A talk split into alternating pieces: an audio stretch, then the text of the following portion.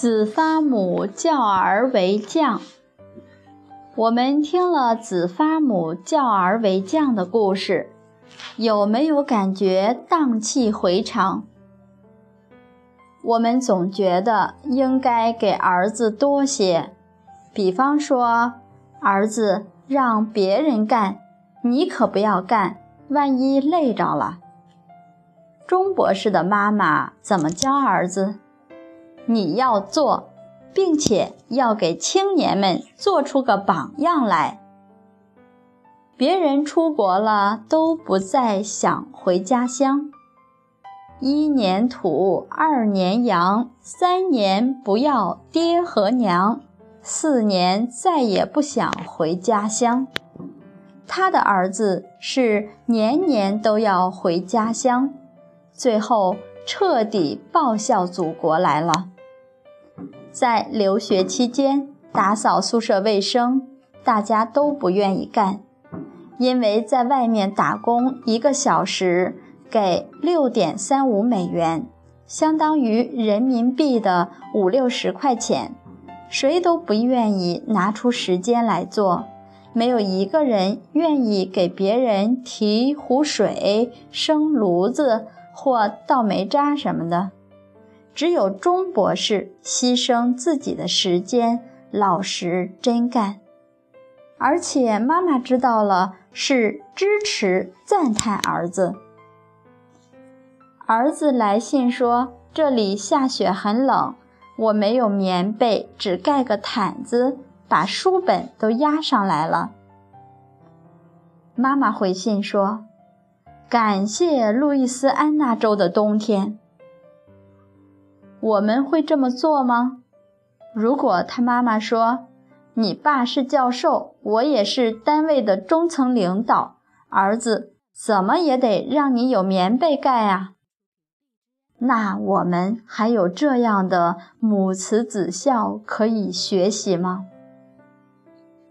锻炼舍受、舍身体的这些享受。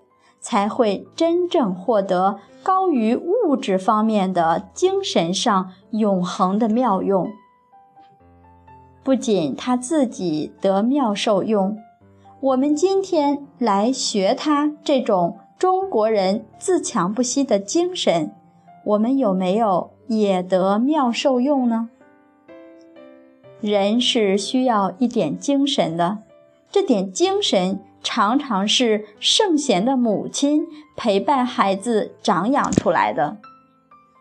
我们刚学的《诗经》上的那句话：“我快乐而不荒废正事，闲人都会高兴。”人不能独乐乐呀，要与众人一起乐。这个子发母教而为将的故事。确确实实让我们有很多的思考，或者有人说，我孩子又不去打仗，又没有这样的机会，这故事跟我有什么关系？有关系。您孩子会不会跟小朋友春游、秋游？会不会和同事朋友一起去某个地方？您怎么教孩子面对这些？比如说，六个孩子一起出去了，只有五个芒果，有一个人会没得吃，那您就要教孩子做那个不吃的人。我从很小就这么教育孩子，因为我因为我深深的知道，孩子连这点都舍不出去的话，以后他还能干什么？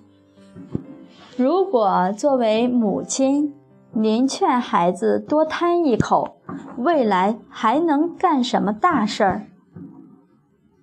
想想我们到底能为孩子们长远的一生做什么？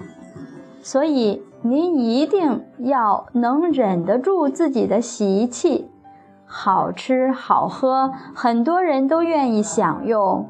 如果当下分享不均，而您此时贪了口腹之欲的话，只是得了一时的所谓满足，您肯定会失去更深远的、更可贵的东西。比如说，这个东西同伴们都愿意吃，那我们就不吃，让给他们。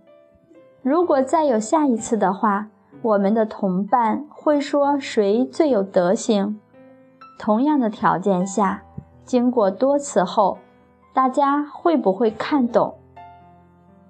吃东西时，某人吃的少；干活时，他比别人干得多；学习时，好像他比别人还用功。这时还需要过多的评判吗？不用啊。做了一年半载，可能没什么变化；做上三年五年，您且去看，一定是不同的人生了。等到五年、十年以后，可能成就了自己的人生了。